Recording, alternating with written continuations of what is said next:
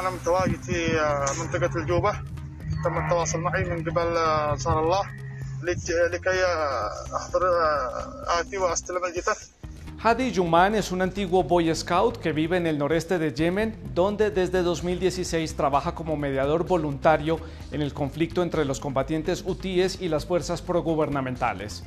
Una de sus principales misiones es recoger los cadáveres de los que han muerto en combate y llevárselos a sus familias.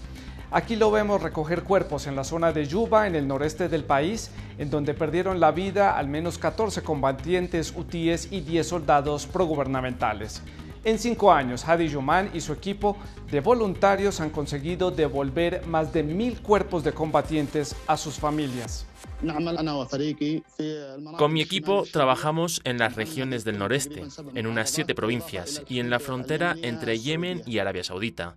Con los jóvenes voluntarios que trabajan conmigo hemos vivido muchas situaciones peligrosas. Hemos sido objeto de ataques al menos cinco veces. El avión acaba de ser bombardeado, a pocos metros. El equipo de Hadi y Yuman trabaja con pocos medios económicos. Recientemente presentaron una campaña de recaudación de fondos en las redes sociales. Aunque los beligerantes suelen aceptar su ayuda, no le proporcionan medios financieros ni logísticos. Particularmente necesitamos dos vehículos, un vehículo para el equipo y otro para transportar los cuerpos.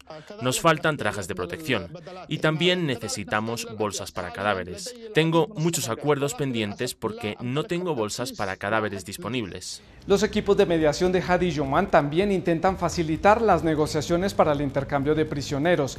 Está implicado directamente con las dos partes del conflicto y no está exento de los riesgos. Corremos otros peligros porque a menudo somos objeto de sospecha. A veces un bando nos acusa de estar en el bando contrario. Yo mismo he estado encarcelado ocho veces. Pero sean cuales sean los obstáculos, nadie nos impedirá seguir trabajando. Es una labor humanitaria, una obra que satisface a Dios y también a los familiares de los detenidos y mártires.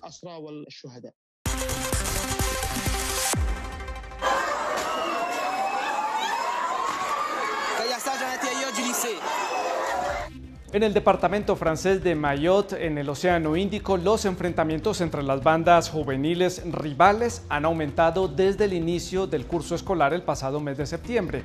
Este es el caso, en particular, el de las inmediaciones de la escuela secundaria Kaani, una institución con casi 2.000 estudiantes. Ante esta violencia, los profesores de este centro hacen sonar las alarmas, como Jeremy Ceso, profesor de literatura y también representante sindical. Euh, Por lo general, las bandas de jóvenes se pelean delante del establecimiento y en el establecimiento, bandas de diferentes pueblos. Lanzan piedras, pero también varillas metálicas de 80 centímetros de longitud, que son especialmente peligrosas, a la entrada de la escuela y también a los alumnos. Desde septiembre hemos sufrido unos siete enfrentamientos. También hay armas blancas que entran en la escuela. La policía móvil está presente casi a tiempo completo frente a la escuela y cuando interviene utiliza gases lacrimógenos y granadas explosivas. Así que escuchamos todos esos ruidos durante esos actos, a veces cuando estamos en el aula. Lo que me preocupa especialmente es la dificultad actual de razonar con los alumnos.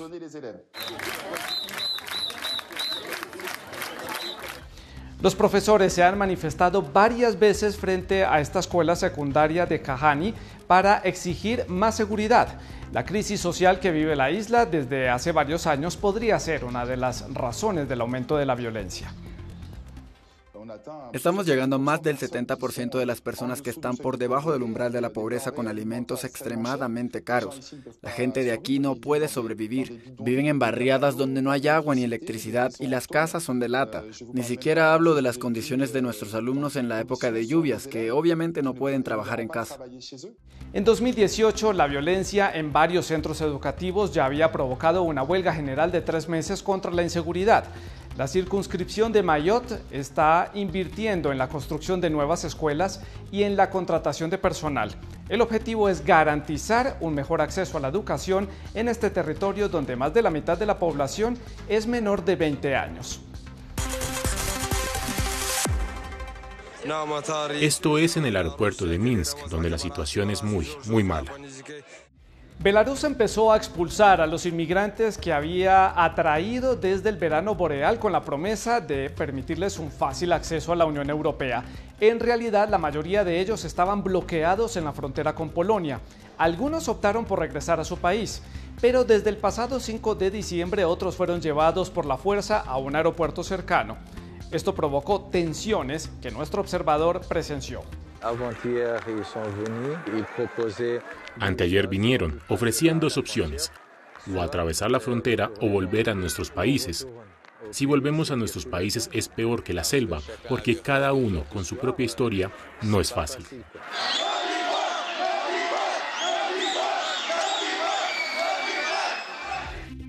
Con las fuertes condiciones climáticas, muchos migrantes se niegan a volver a, la frontera y han realizado manifestaciones para pedir ayuda a nivel internacional.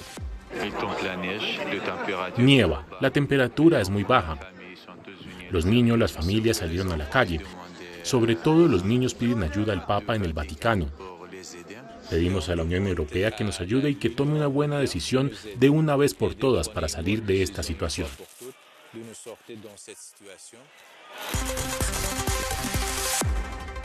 Es todo por esta semana en los observadores de France 24. Si quieren comunicarse con la producción del programa para enviarnos sus historias, fotografías y videos, los datos de contacto aparecen en sus pantallas. Esperamos sus mensajes. Gracias por acompañarnos. Nos vemos en una próxima oportunidad. Hasta entonces.